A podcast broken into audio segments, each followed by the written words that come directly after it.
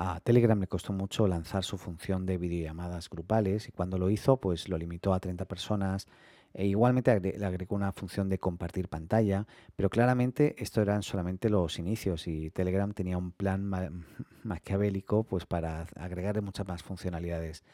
Eh, hoy la aplicación acaba de lanzar lo que ha llamado sus videollamadas grupales 2.0 y estas permiten eh, los mismos 30 usuarios que transmitan video desde su cámara y pantalla, pero con hasta 1000 personas que puedan estar viendo la retransmisión en vivo y en directo. Y para ello solamente puedes compartir un link y ya está, ¿vale?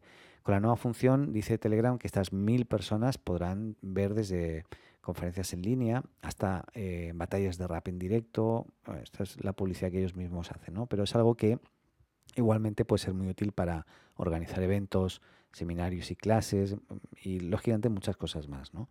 Telegram promete además que seguirán aumentando el límite y su objetivo es que todos los seres humanos de la Tierra puedan unir- unirse a una llamada en grupo. Eso es su objetivo y aunque parece un poco exagerado, es lo que ellos mismos han retransmitido.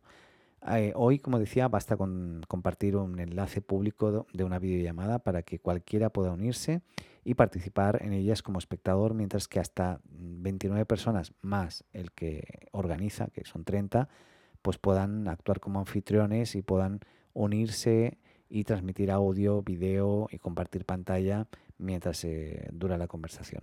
Junto a estas mejoras, que es esta versión que os comento, pues también ha introducido otras novedades interesantes en su plataforma con mayor resolución en los vídeos, junto a la opción de ampliar los vídeos, pausarlo, adelantar y retroceder también.